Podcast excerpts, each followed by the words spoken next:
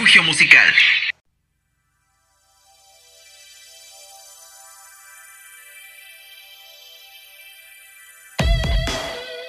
Hola, ¿qué tal a todos? Yo soy Axel R de la Gala y estamos en un episodio más de Punk Talks. Y obviamente con mi fiel compañera Melissa Ledesma. ¿Cómo estás, Melissa, el día de hoy? Muy bien, espero que también nuestros radioescuchas, nuestros oyentes también estén muy bien. Y también tú, Axel, obviamente. Hoy vamos a hablar de un tema, bueno, vamos a hacer otra como review de un nuevo disco que salió, me parece, hace dos semanas, de uno de los grupos favoritos de Axel, si no es que el grupo favorito de Axel, que se llama A Day to Remember. Así es, Melissa, muchas gracias, tienes toda la razón, sí es uno de mis grupos favoritos, A Day to Remember. Y más o menos igual hace como por el, creo que el 5 de marzo fue que lanzaron su, su nuevo álbum de estudio, ¿no? Que se tituló You're Welcome. Pero vamos a ponerlos un poquito en contexto, porque pues seguramente muchos dirán qué onda, porque no saben quién es A Day to Remember o qué onda con el nuevo álbum, así que vamos a empezar. Bueno, ¿quién es A Day to Remember? Bueno, A Day to Remember es uno de esos grupos de los 2000, en su momento eran muy conocidos en los 2000, al menos es uno de los pocos grupos de, del género que todavía pues tiene, algo de relevancia dentro de su escena.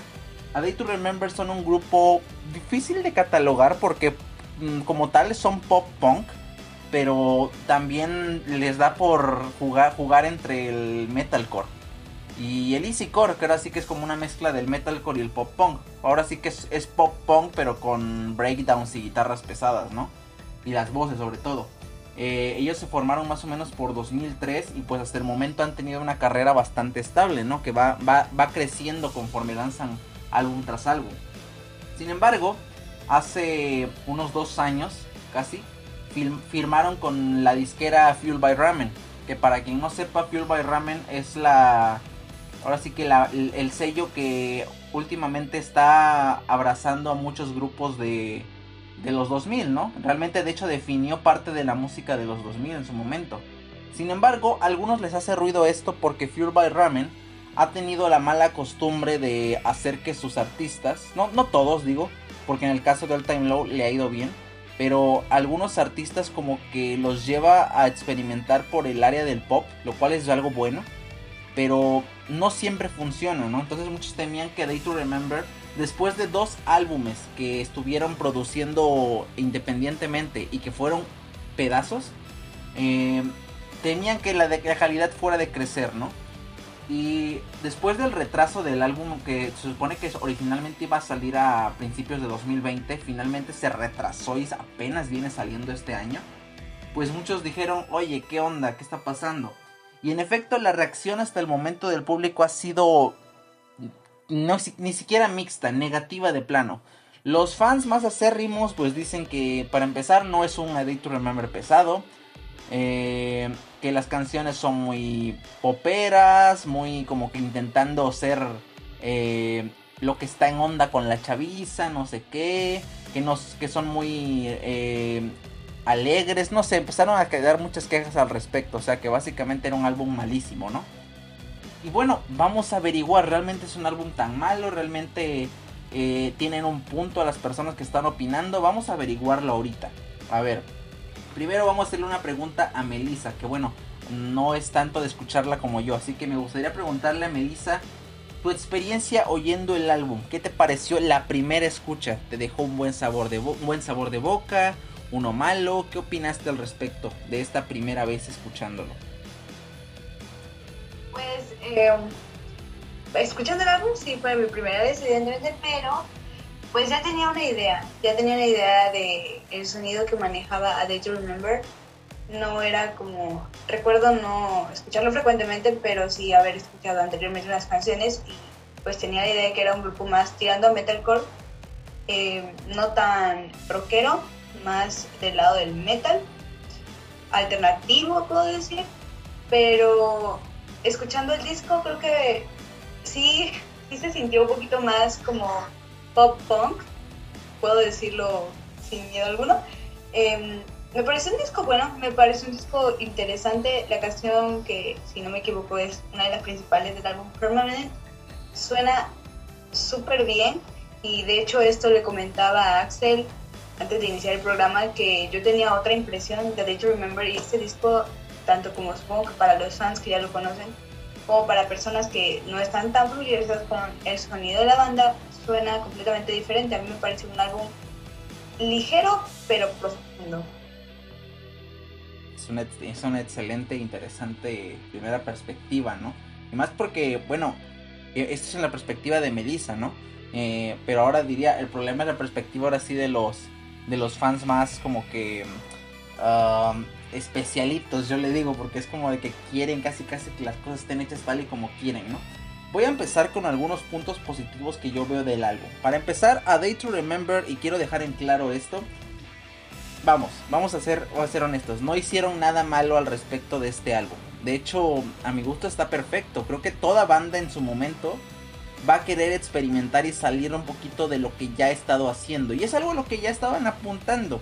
Ya desde hace dos o tres discos previos, ya estaban dejando un poquito, digo, siguen tocando rolas pesadísimas, así como que de los álbumes la mitad son rolas de pop punk ligerito, aquí bien casualón, y la otra mitad madres pesadísimas, ¿no?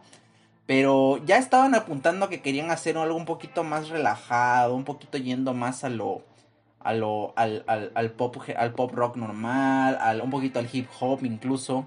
O sea, están experimentando y eso no tiene absolutamente nada de malo. ¿Cuántos grupos no lo han hecho y han tenido, quizá no el éxito, pero pues se han sentido mejor realmente? Entonces, yo creo que no le deberías quitar el derecho a nadie de experimentar ni decir, oye, quiero tocar esto, quiero hablar de esto, etcétera. Y más porque, nuevamente, lo que siempre repetimos desde hace varios podcasts, ya no son niños, ya son señores grandes, casi en sus 30 o más. Y pues ya no están pensando en, en la vida loca, diría, ya están pensando en, dirían que me tengo que estacionar para ir a comprar pañales para mis hijos, etcétera. Entonces, obviamente, los temas son distintos, ¿no? Eh, los temas en cuanto a la canción, las canciones, como menciona Melissa, es bastante entretenido el disco, está, está alegre. O sea, yo creo que le pongo este disco a una persona cualquiera y creo que lo disfruta porque es un disco muy fácil de escuchar. No, no, hay, no hay canciones que digas, puta, mega complejas, mega extrañas. O con, o, con, o, con, o con cosas que solo entienden, dirían los nerds de la guitarra. No, son canciones divertidas, pegajosas, para pasar el rato. Yo creo que eso está bien, porque a cualquiera le gusta eso, digo, solamente que seas muy, muy exigente, pero para mí eso está perfecto.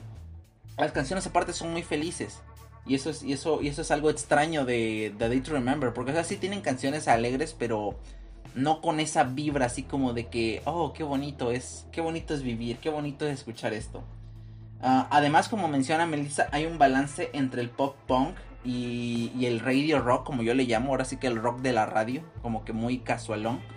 Y, y hay una canción, hay como dos canciones, las únicas dos o tres canciones creo que son con ese estilo heavy son Last Chance to Dance, que es como que la más pesada del álbum. Muy buena, muy buena. Eh, Resentment, que es igual pesada, pero con un toque aquí como electrónico. Y la tercera, que es de hecho Permanent, que tiene un, un breakdown bastante chingón al final. Perdón el lenguaje. Pero también de nuevo se ponen a experimentar en esto que es el hip hop, sobre todo en la canción de Looks Like Hell. A mí me gustó mucho, sentía que estaba escuchando a Post Malone y no a Day to Remember. Y eso no es malo, repito. Yo creo que el problema de la gente es que son. están bajo esta idea de que. de que tu grupo de rock o tu grupo favorito no debería tocar música que está de moda o que. o experimentar con estilos de, de gente que pues tiene un poquito más de éxito. Eh, yo me imagino que, por ejemplo, alguien comentó en un video en inglés, dice, si Imagine Dragons, porque estaban criticando que el grupo sonaba Imagine Dragons, sobre todo con la canción de Block Soccer. Y sí, la verdad sí. Pero dicen, si Imagine Dragons hubiera sacado este álbum, en lugar de Day to Remember, todos hubieran dicho, wow, qué álbum tan chingón. Porque admitámoslo, las canciones de Imagine Dragons no son... ¡Uta madre! Digo, sin faltarle respeto al grupo, pero pues no se me hacen muy rock digamos, ¿no? O muy interesantes para mí. Entonces, pero de nuevo, si hubieran sacado este álbum, Imagine Dragons, la gente diría, wow, qué buen álbum. Entonces, el problema no es tanto que el álbum sea bueno o malo, que es bueno a mi gusto. El problema es que a la gente no le gusta que ciertos grupos toquen cierta música. Y eso me parece algo, algo muy feo de su parte. ¿Qué opinas, Melissa? ¿Estás de acuerdo? ¿No lo estás? ¿Me callo? Bueno, creo que se pueden dar cuenta que Axel el control de este episodio, porque evidentemente él conoce más respecto a este grupo, pero es importante lo que tú recalcas. Eh, y bueno, ya eh, haciendo referencia, creo que fue al segundo episodio de nuestro podcast, que muchas veces eh, encasillamos a los grupos en ciertas categorías, ¿no? O sea, los metemos en ese formato y no pueden salirse de ahí.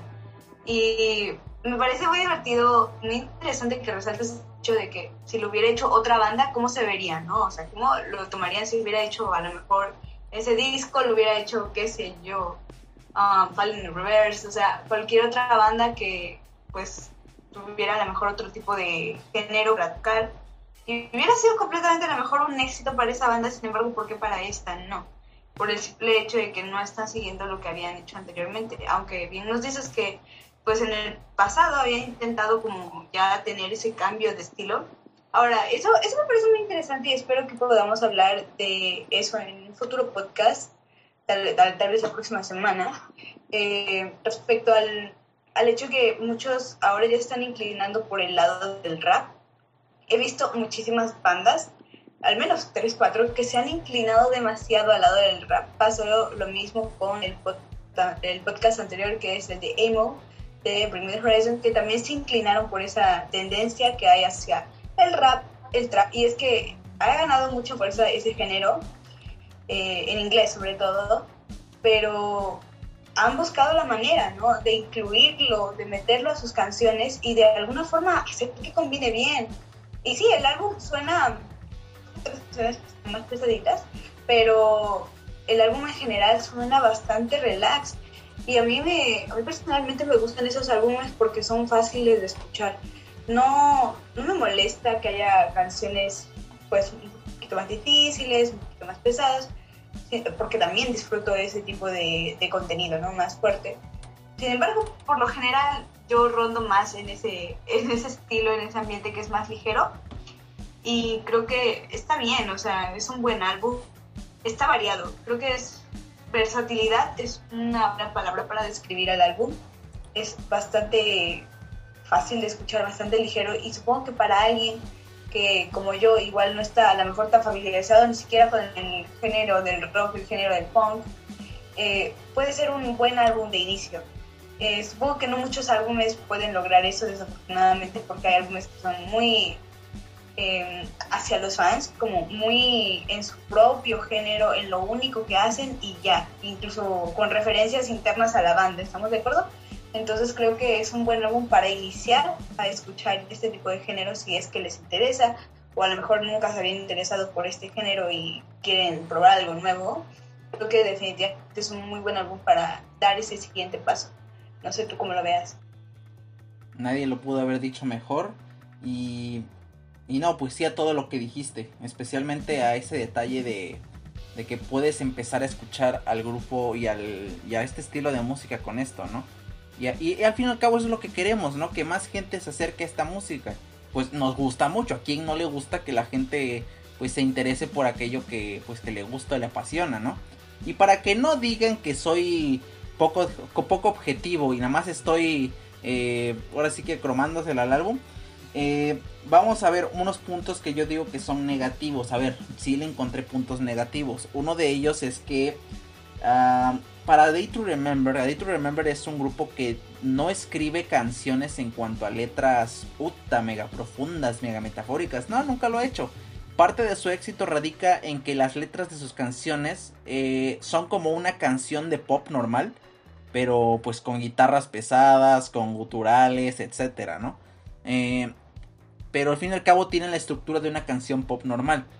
Y son canciones pegajosas, con letras bastante. que aunque no son tan deep, sí siguen siendo bastante interesantes, bastante llegadoras incluso.